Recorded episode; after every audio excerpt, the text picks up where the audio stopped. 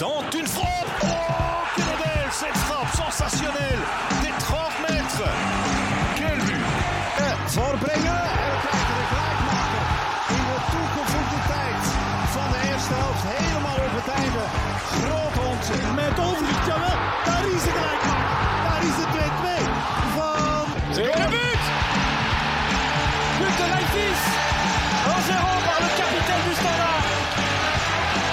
Dessers peut-être, Dessers encore, Dessers ou Bonnard, égalisation de Bongonda C'est Théo Bongonda qui vient mettre son pied droit sur l'effort de Cyril Dessers. Verdi Druif, 3-2, twee goals op twee minuten.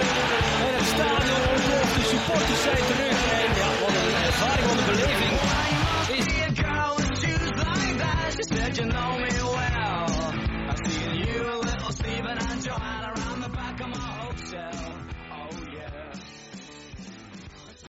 Muy buenas a todos y a todas y bienvenidos al tercer episodio del podcast del Balón Belga. Mi nombre es Damián García y compartiendo micrófono tengo en el día de hoy a una voz que ya conocéis, la voz de Javi López. Muy buenas Javi, ¿cómo estás?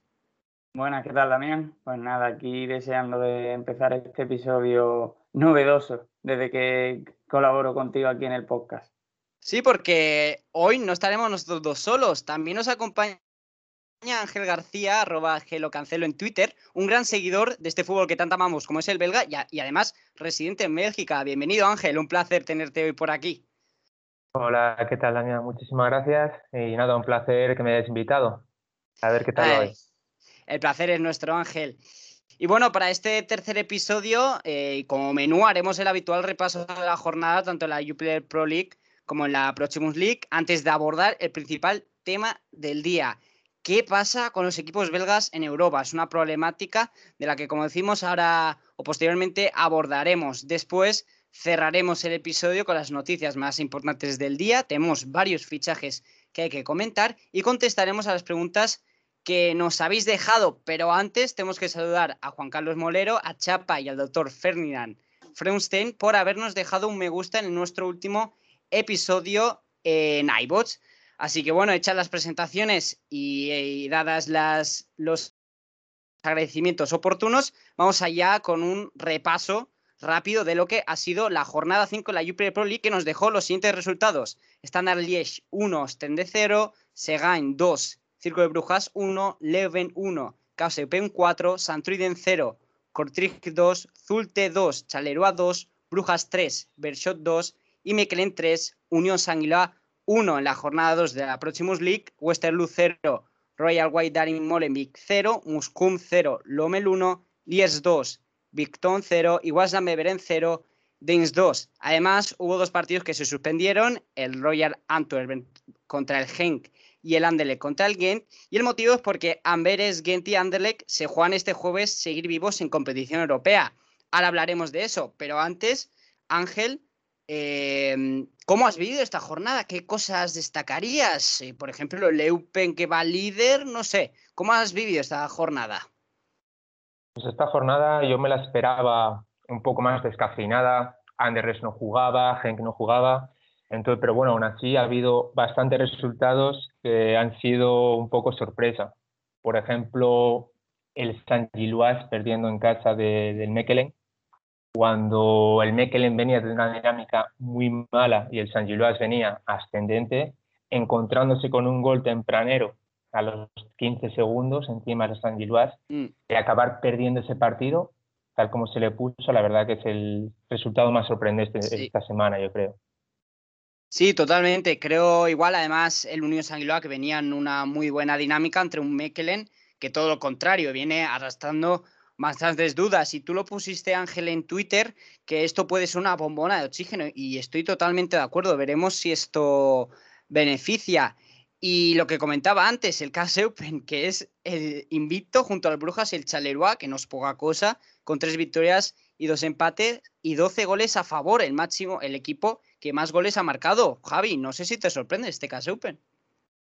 Pues bueno, ya hablamos de, de este equipo el, el pasado episodio, precisamente porque tiene el conglomerado Aspire eh, detrás. Y sí que es cierto que siempre en Bélgica todas las temporadas suele haber sorpresas, suele haber equipos que, que pegan un, un tirón y, y, en las primeras jornadas lo hacen bien, ya lo difícil es mantenerse el resto de la liga y por supuesto que es una de las grandes sorpresas de, de hasta ahora la competición belga y que, bueno, como ya hemos comentado en pasados episodios, cuenta con la presencia en español como Jordi, el central Jordi Amat.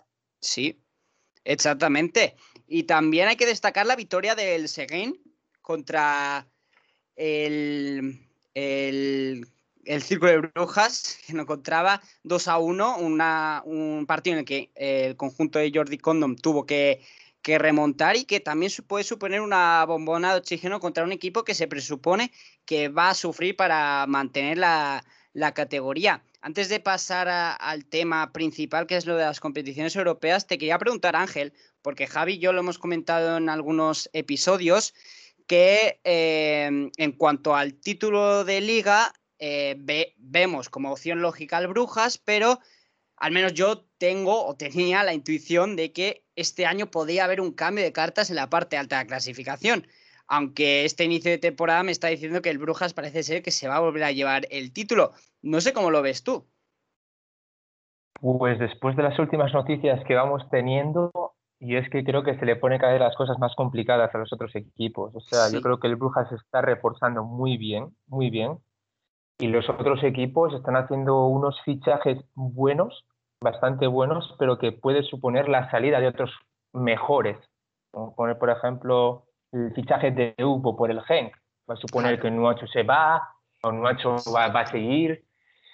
No lo sé, a ver, yo, en mi, en mi opinión, yo creo que el Brujas no tiene, no tiene rival. Este año puede ser que se le escape, pero si se le escape es, es más por mérito suyo que por mérito de otros sí, sí, un poco eh, Javi y yo hemos ido en esa línea. Yo el sentimiento que tenía es, por ejemplo, el Gen que este verano se ha reforzado bien, pues tenía un presentimiento de que quizá podía estar ahí. El Gen que también acabó muy bien la temporada y había mantenido el mismo bloque, pero como dices, ahora con los fichajes que ha hecho el Brujas, puede ser que la distancia se haga más grande. Por cierto, que de los fichajes del Brujas hablaremos posteriormente porque ahora Vamos al tema principal, competición europea. Está siendo un drama. Como hemos dicho, Ghent, Anderlecht y Amberes se la juegan este jueves, es decir, se la juegan mañana. El Ghent tiene que remontar un 1-0 en contra que cosechó en Polonia ante el Rakow. Este partido se disputará en Gante a las 8 horas, hora local, eh, como decimos, el jueves. Mañana el Anderlecht empató a 3 en Bruselas ante el Vitesse en un partido que, pudo ganar. Eh, Rafael falló un penalti en el 90 y la vuelta se disputa en Países Bajos a las, a las 7 de la tarde. Ya por último, el Amberes se debe, debe levantar un 4-2 en, contra que cosechó en Chipre ante el Omonia de Nicosia. Eh, es cierto que, por ejemplo, el Anderlecht lo tiene bien, el Ghent tampoco es un drama en 1-0, le puede costar algo más al Amberes, pero estamos hablando de que los equipos belgas están en el alambre y una circunstancia que se está repitiendo en los últimos años y que hace que Bélgica vaya cayendo puestos en el ranking de coeficiente UEFA. Te doy paso ahora a ti, Javi. Mm, ¿Cómo estás viendo a estos equipos belgas o esta tendencia de equipos belgas en Europa? Porque está siendo un poco dramática. Pues la verdad que llevamos ya varias temporadas sin que los equipos belgas hagan un papel destacado en, en Champions, de hecho, en Champions o en Europa League, ahora veremos la, la Conference League, que es la nueva, ¿no? De hecho, yo creo que lo hablábamos no en episodios de este año, sino en episodios de, del año pasado, que el último equipo que realmente sorprendió en Champions fue el Ghent de hace, no sé si fueron cinco o seis temporadas, ¿no? Que jugó con Valencia, Lyon, entre otros, en, fase de grupo y quedó primero. Y desde entonces no ha habido un equipo que mm, haya sobresalido por encima de, del resto que haya llamado la atención. El Brujas sí se ha clasificado para la fase de grupos de la, de la Champions League, pero poco más. Y más allá del último event que cayó eliminado por la Roma, no sé si fueron en, octavos de, final de la Europa League de dos temporadas, no ha habido ningún equipo que haya llamado realmente la atención. De hecho, me recuerdo el año pasado el, el Amberes, ¿no? si no recuerdo mal, que cayó eliminado en una eliminatoria con muchísimos goles contra el Rangers. y ahora estamos viendo las dificultades que están teniendo todos los equipos por resolver sus, sus eliminatorias. No creo que, sea calidad, eh, que sea casualidad, disculpa, no, tampoco creo que sea, mm, por así decirlo, mm, una, muestra de que el nivel en Bélgica ha, bajado, porque sigue habiendo jugadores importantes que, que siguen llegando a, equipos fuertes de Bélgica y siguen llegando sobre todo talentos que aumentan el nivel de la liga, pero lo que sí que parece cierto es que llevamos ya una temporada donde el fútbol belga en Europa mm, ni está ni se le espera, ni tampoco destaca, y eso también se está demostrando un poco en la liga, ¿no? que solo tenemos al Brujas luchando temporada sí, temporada también desde hace dos campañas por, por, pelear por el título de liga, con lo cual, bueno, veremos qué sucede este año. Es verdad que van, en principio podría haber cinco equipos para en competición europea, yo creo que van a ser menos, no te sabré decir cuál va a caer, pero por ejemplo, bueno, es verdad que los dos equipos que, que podrían pasar a la conference, como son el Gent y el Anderlecht, lo tienen, lo tienen complicado, aunque tampoco imposible, ni mucho menos. Claro, y al final, em, tú has mencionado al Brujas, creo que es en los últimos años el equipo que de cierta manera ha mantenido el honor europeo de los belgas em, a través de sus actuaciones eh, en la Champions League. Si es verdad que no han cosechado ningún pase a fases eliminatorias, pero siempre han quedado terceros como mínimo en grupos que eran complicados. Entonces, sí es verdad que después en Europa League caen y caen en, fases em, tempranas. Pero bueno, al menos eh, sí consigue hacer un buen papel eh, en Champions. Y, bueno, la pregunta va para ti, Ángel. No sé qué piensas de, esta, de esta problemática, de esta situación de los equipos belgas. Yo creo de verdad que los equipos belgas, cuando llegan a Europa, tienen un buen manejo de balón, como se pudo ver en las dos eliminatorias de Conference League, tanto Anderlecht como, como Gent dominaron el, balón, tuvieron muchas ocasiones, pero yo creo que luego se fallan las áreas.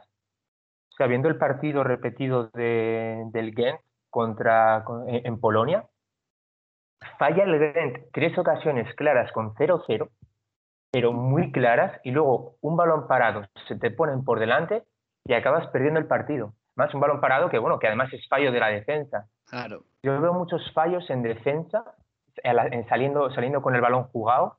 Y luego en medio como para adelante es verdad que sí, los equipos belgas dominan el balón, tienen ocasiones, pero no son capaces de, materializar. Que todo lo contrario pasa con los, con los rivales. Cuando llegan es que le matan. El otro día el Anderlecht dominaba el partido, 1-0, seguía dominando, le empatan en un fallo. 2-1, se pone por delante otra vez y le vuelven a empatar. Y luego ya le remontan es como veo un equipo que empieza fuerte los partidos, los equipos belgas se empiezan fuertes, con ganas, dominando el balón, pero según van pasando los minutos, a la primera que tiene el equipo rival, como se les entra el miedo, vamos a decir, dejan de dominar y les acaban metiendo el gol. En todo ha pasado, teniendo en cuenta, además son partidos con muchos goles, menos el partido del Gante, son siempre partidos con muchos goles pero que al final siempre se acaba perdiendo por una cosa o por la otra, sea un fallo en defensa, sea un acierto del rival, se acaban perdiendo. Entonces, a ver, mi opinión es el fallo, es el fallo en las áreas. Yo creo que los equipos belgas están fallando tanto en ataque como en defensa y no en la posesión de balón, porque siempre dominan el juego. Sí, pues es muy curioso esta valoración que haces, porque es verdad que, que ya, ya se ve un poco eh, dentro de, de, la liga belga ese, esa poca solidez defensiva que se muestran muchos, muchos equipos y que al final esto se traslada en Europa y ya no solo a nivel defensivo, sino como decías, a nivel ofensivo. Yo creo que también puede ser un tema de, prioridades y eso si queréis lo podemos hablar también ahora, que por ejemplo eh, estándar de Lieja, si es verdad que el estándar de Lieja ahora mismo no está clasificado a ninguna competición europea, pero eran dos clubes, eh, o son dos clubes, que, están habituados a jugar en Europa, pero que debido a su situación, tanto financiera como institucional y como consecuentemente deportiva, hace que no puedan centrarse en dos competiciones de tanta exigencia como es la liga y competición europea. Y eso hace que quizá se le dé más prioridad a intentar reestructurarse desde la Jupiler Pro League y de cierta manera olvidar un poco la, competición europea. No sé si lo veis también esto como una, pequeña causa, el hecho de que grandes equipos eh, históricos en Bélgica ahora estén pasando un momento medianamente complicado y se tengan que, dar prioridad, aunque sí es cierto que otros, por ejemplo, como el, el Gent o el Genk, no es que hayan pasado por momentos especialmente duros a nivel económico y financiero y también se la pegan. Entonces es una, una causa a medias. No sé cómo, cómo lo veis vosotros. Mm, bueno, yo en ese sentido sí que es verdad que mm, ya hemos hablado también en otros episodios, como, como varios de los temas ¿no? que están saliendo hoy, pero que sí que es cierto que económicamente los equipos belgas pasan por un, momento malo y, siempre que un club tiene problemas económicos acaba repercutiendo en, lo deportivo quizás la, solución porque el fútbol belga aumente el nivel o tenga más potencial era eh, es fundarse, refundarse como liga con, con, la liga holandesa. Veremos al final qué, qué, es lo que sucede, porque eso obviamente parece que va para largo.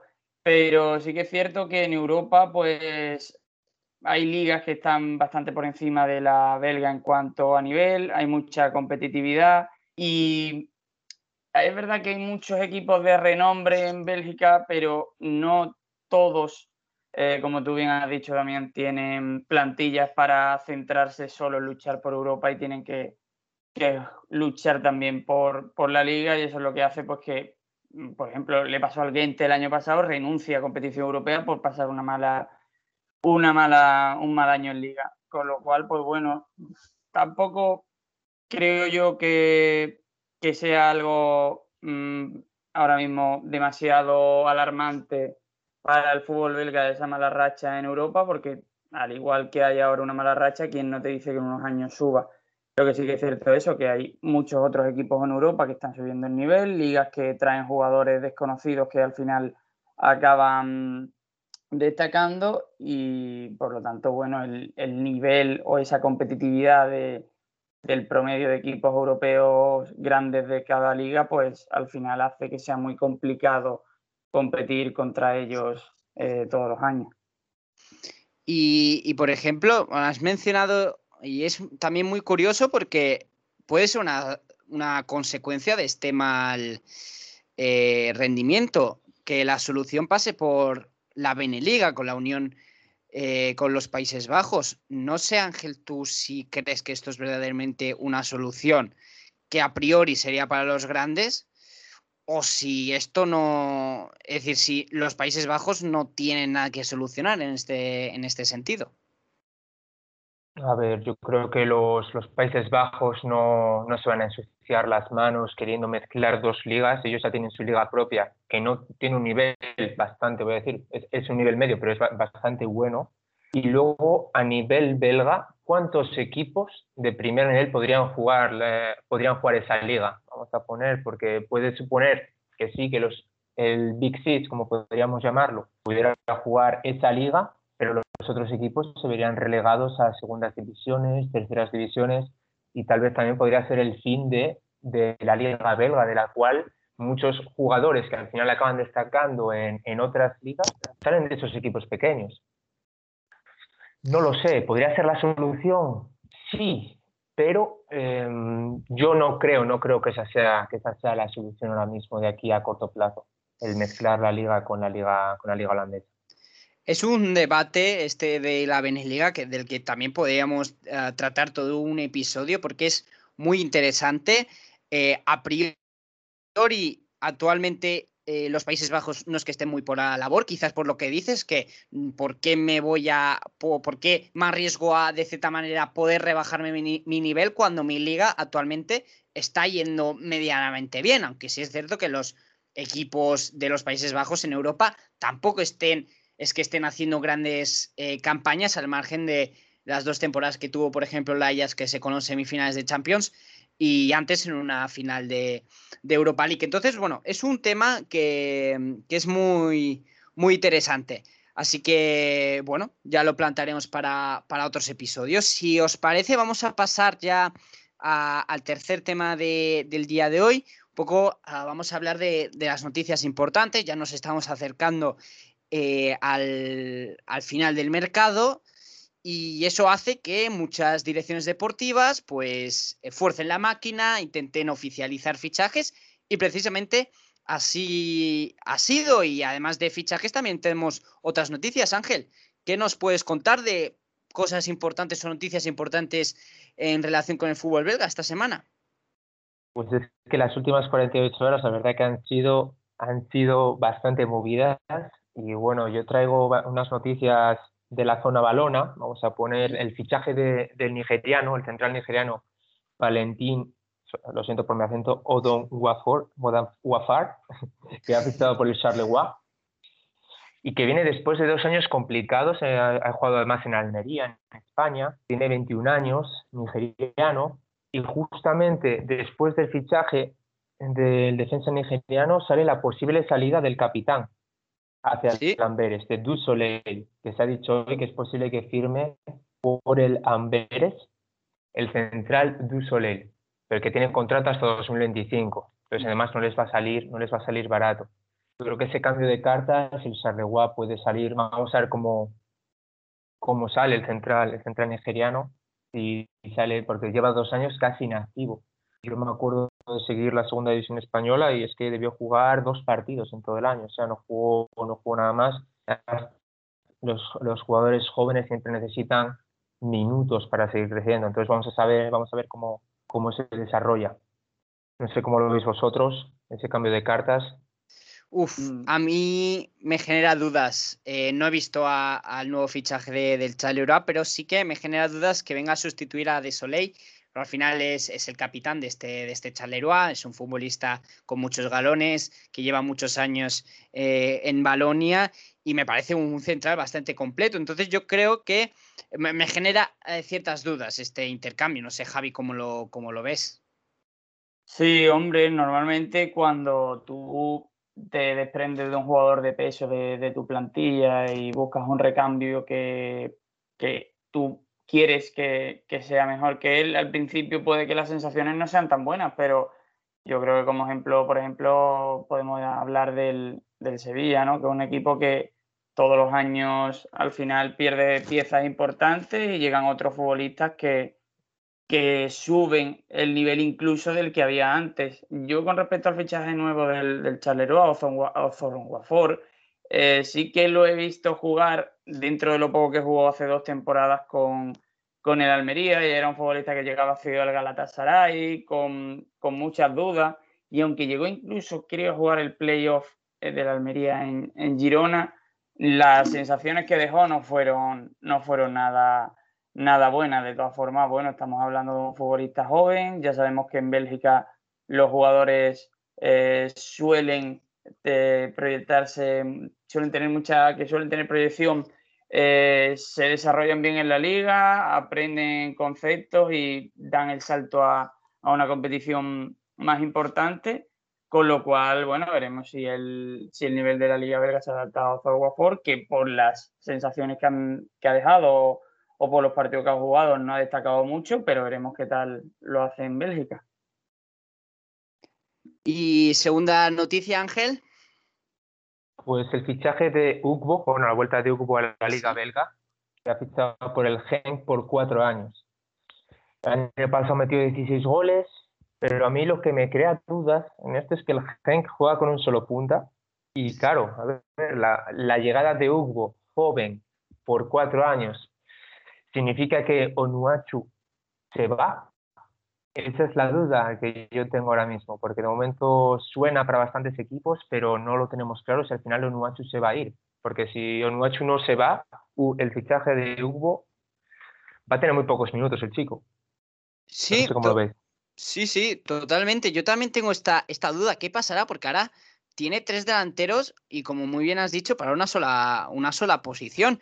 Obviamente a mí me, cuadra más que salga Onuachu, aunque hay que decir que en Bélgica, al menos desde la prensa belga, no se está hablando de ofertas oficiales, ofertas serias por el delantero nigeriano. Entonces, eh, veremos qué pasa, porque además eh, Ugbo es un futbolista que viene para tener minutos, porque la temporada pasada hizo una muy buena campaña en el Circo de Brujas y además ha costado 3,5 millones, que para un club belga, eh, pese a que Genk tenga dinero, no, son, no, es una cifra, no es una cifra pequeña. Entonces, veremos qué es de, del bueno de Unuachu, veremos qué es del, del Genk en la, en la delantera y veremos qué es de, de Ugbo. Mm. Sí, yo como has dicho tú, eh, Damián, después de la última temporada de Peter Onuachu en el, en el Genk y todo lo que venía arrastrando mm, cuando jugaba en, Dinamarca con el Midtjylland, eh, sí que parecía que podía ser el año ¿no? en el que saliera y más con 27 goles, cuando ha sido internacional con los Super Eagles, con la selección nigeriana. Pero sí que es verdad que se ha hablado poco este verano para lo que debería haberse hablado de un futbolista que marcó 35 goles en partidos oficiales, según veo yo aquí, la, temporada pasada, en nada más y nada menos que en 42 partidos. Con lo cual, bueno, mm, veremos qué es lo que, qué es lo que pasa, pero quedan apenas seis días de mercado. Es cierto que suele haber muchos movimientos en los últimos días, pero no sé si para eh, gastarse un dineral algún equipo poderoso que podría venir de la Premier League por, por el delantero nigeriano, del Genk. Tercera noticia, Ángel. Pues si hablamos de llegadas, pues ahora diría las salidas.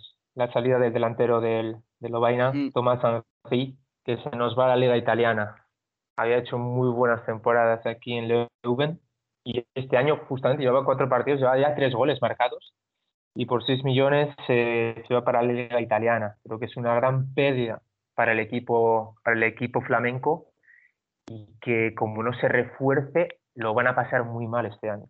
Lo van a pasar muy mal.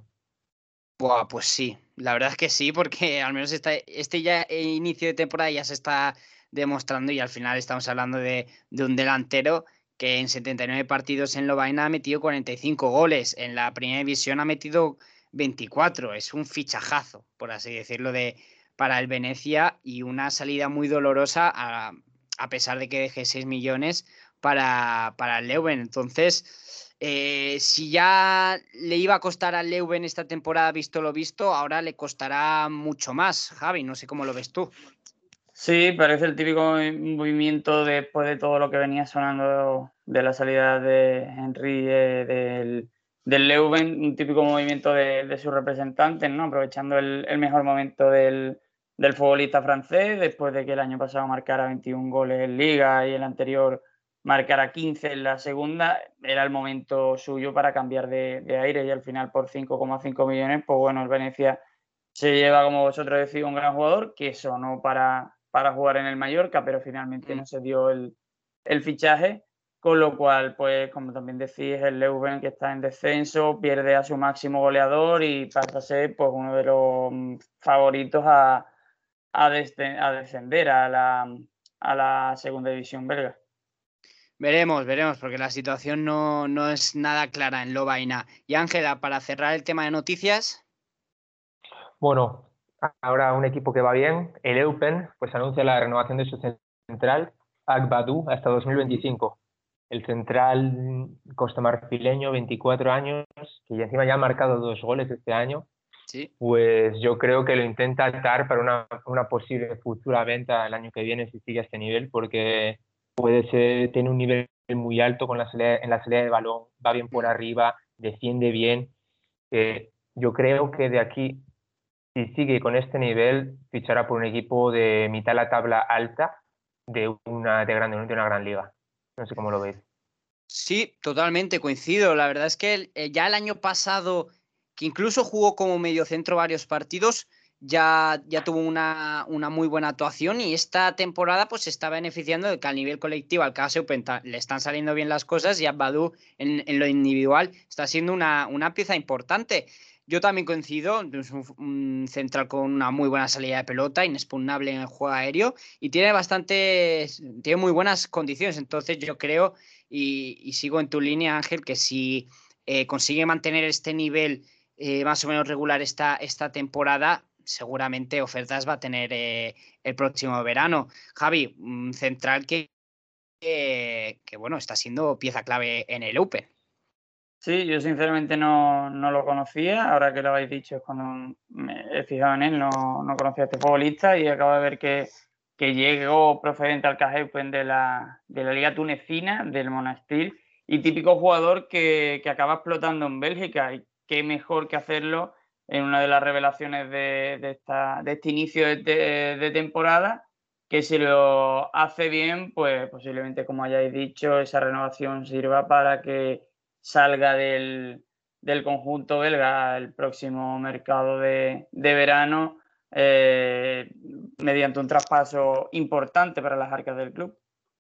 Así es, veremos qué pasa con el bueno de Abadou eh, de cara al próximo mercado. Y antes de pasar a contestar la pregunta que nos ha dejado un oyente, vamos a, bueno, voy a, dos noticias un poco random, bueno, una más que la otra. Eh, la primera es que Rayan Engolan en su vuelta a Bélgica, en su vuelta a Amberes, eh, le pillaron de la madrugada del sábado al domingo conduciendo a alta velocidad y dando positivo eh, en alcohol. Por lo tanto, su, no tendrá carnet durante 15 días. Y la noticia random, yo creo que de la semana, es que Tim Cahill, el máximo goleador de la historia de Australia, ese jugador que ha jugado un mundial con Australia, que metió ese golazo a Países Bajos en la fase de grupos en el Mundial de Brasil 2014, se convierte en nuevo miembro de la junta directiva del KS Open. Entonces, tenemos al KS Open en boca de, todos, tanto por su rendimiento en el campo como tanto por su, por su actividad en, la dirección eh, o en las altas esferas del club. No sé si, no sé, a vosotros os parece eh, esto de Tim Cahill algo, algo normal. A mí me sorprendió muchísimo. Sí, sí, es curioso, como tú dices. Yo vi la noticia a través de, las redes de, de, tu canal, Damián, y la verdad que, sorprende, cuanto menos porque, bueno, un futbolista que, no había estado relacionado con Bélgica y que, como tú dices, es la gran referencia del fútbol australiano de, del último siglo, diría yo, del presente siglo creo que, como os digo, la, la, Spire Academy siempre te puede dar estas sorpresas. No sabes con, quién no, nos vamos a encontrar. El otro día estaba siguiendo por Instagram un poco el partido del Open y en uno de, en uno de los comentarios que habían dejado en una de las fotos habría Tim Cake. Eh, ¿Qué hace Tim Cake? Comentando una foto, poniendo, come on, guys. ¿Qué pasa aquí? Y al día siguiente anuncian, anuncian esto y digo, bueno, pues nada, la Spire Academy aquí haciendo, haciendo de las suyas. Sí, total. La verdad es que nos, ha dejado locos a todos, como no puede ser de otra manera. Y vamos a cerrar ya este tercer episodio contestando a la pregunta que nos ha dejado Nefit Michel Calleja, que nos dice, en Bolivia hay un gran revuelo por el fichaje de Ramiro Vaca por el Bershot eh, debido a la calidad que tiene. Pero ¿qué tan probable es que tenga una oportunidad en el 11 inicial? A ver, yo personalmente no conozco a Ramiro Vaca, sí que es verdad que me he informado un poco. Es un mediocentro ofensivo de 22 años en su antiguo club eh, de Strongest La Paz de Bolivia. Eh, ha metido 6 goles y, ha repartido 17 asistencias en 42 partidos, que no son eh, malos números. Y respecto a lo que a repetir, no conozco cuáles son sus condiciones, nunca lo he visto jugar, pero sí que puede ser un buen momento para colarse en la titularidad del Versot porque el conjunto de Amberes no está pasando por un, gran momento de forma, entonces se, necesitan cambios eh, en los 11 y en la plantilla para un poco estimular eh, el ambiente competitivo en la entidad, aunque sí es cierto que si hablamos de que es medio centro ofensivo, según Transfermark, eh, esa posición la suele ocupar Holzhauser, que pese a que no esté eh, realizando un buen inicio de temporada como el Berset en general, es un futbolista de mucha calidad. ¿Vosotros creéis que en épocas complicadas es más fácil para un recién llegado ser titular o todo lo contrario? Pues la verdad que es una buena pregunta y yo creo que, que, imposible de, de, responder porque depende mucho del jugador, de, de la posición a la que venga a cubrir y en este caso, como tú bien dices, si va a, si es medio centro ofensivo y puede ocupar la posición de Holzhauser, que es posiblemente el jugador más conocido del Bershot, pues lo tendrá complicado, pero si tan bien lo ha hecho en, en, Bolivia, este futbolista que ya he comprobado que es mm, internacional absoluto con, con la selección, pues posiblemente llegue en un buen momento para, para destacar eh, en el fútbol europeo. Sí, yo pienso, yo, pienso lo, mismo. A ver, yo creo que aún así, como digo, en el Bershot del año pasado, a estas alturas no hubiera tenido ninguna posibilidad porque iban, eh, iban con velocidad de crucero. Pero cuando vienen mal dadas, habrá que ver. Él va a tener su oportunidad. Como digo, cuando las cosas van mal, él va a tener su oportunidad de demostrar su nivel.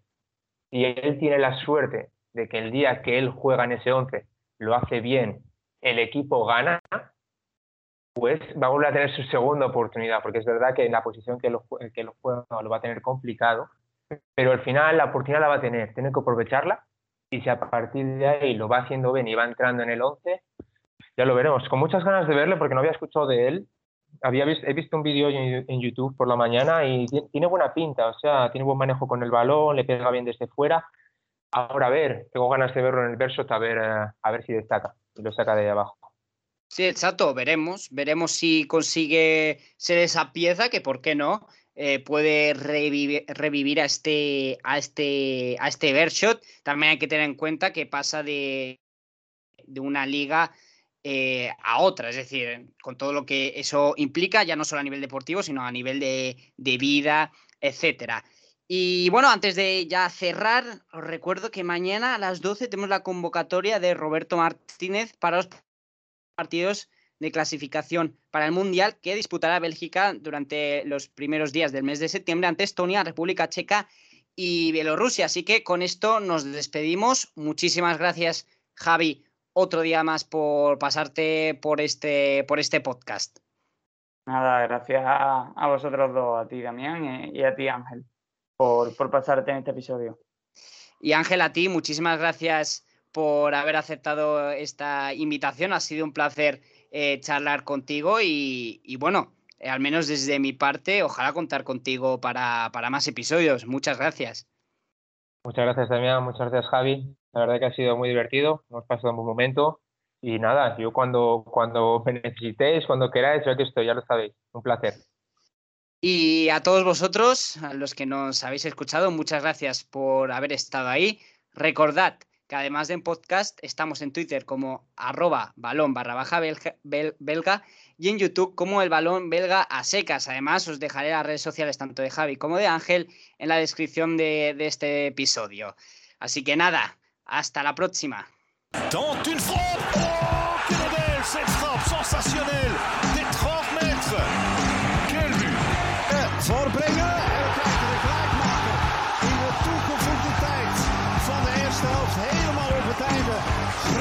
Met overzicht, jawel. Daar is de gelijkmaker.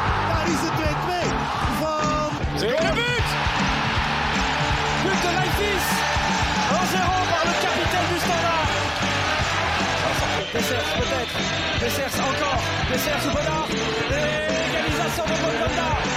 C'est Théo Bonganda qui vient mettre son pied droit sur l'effort de Cyril Dessers. Druif voor zijn tweede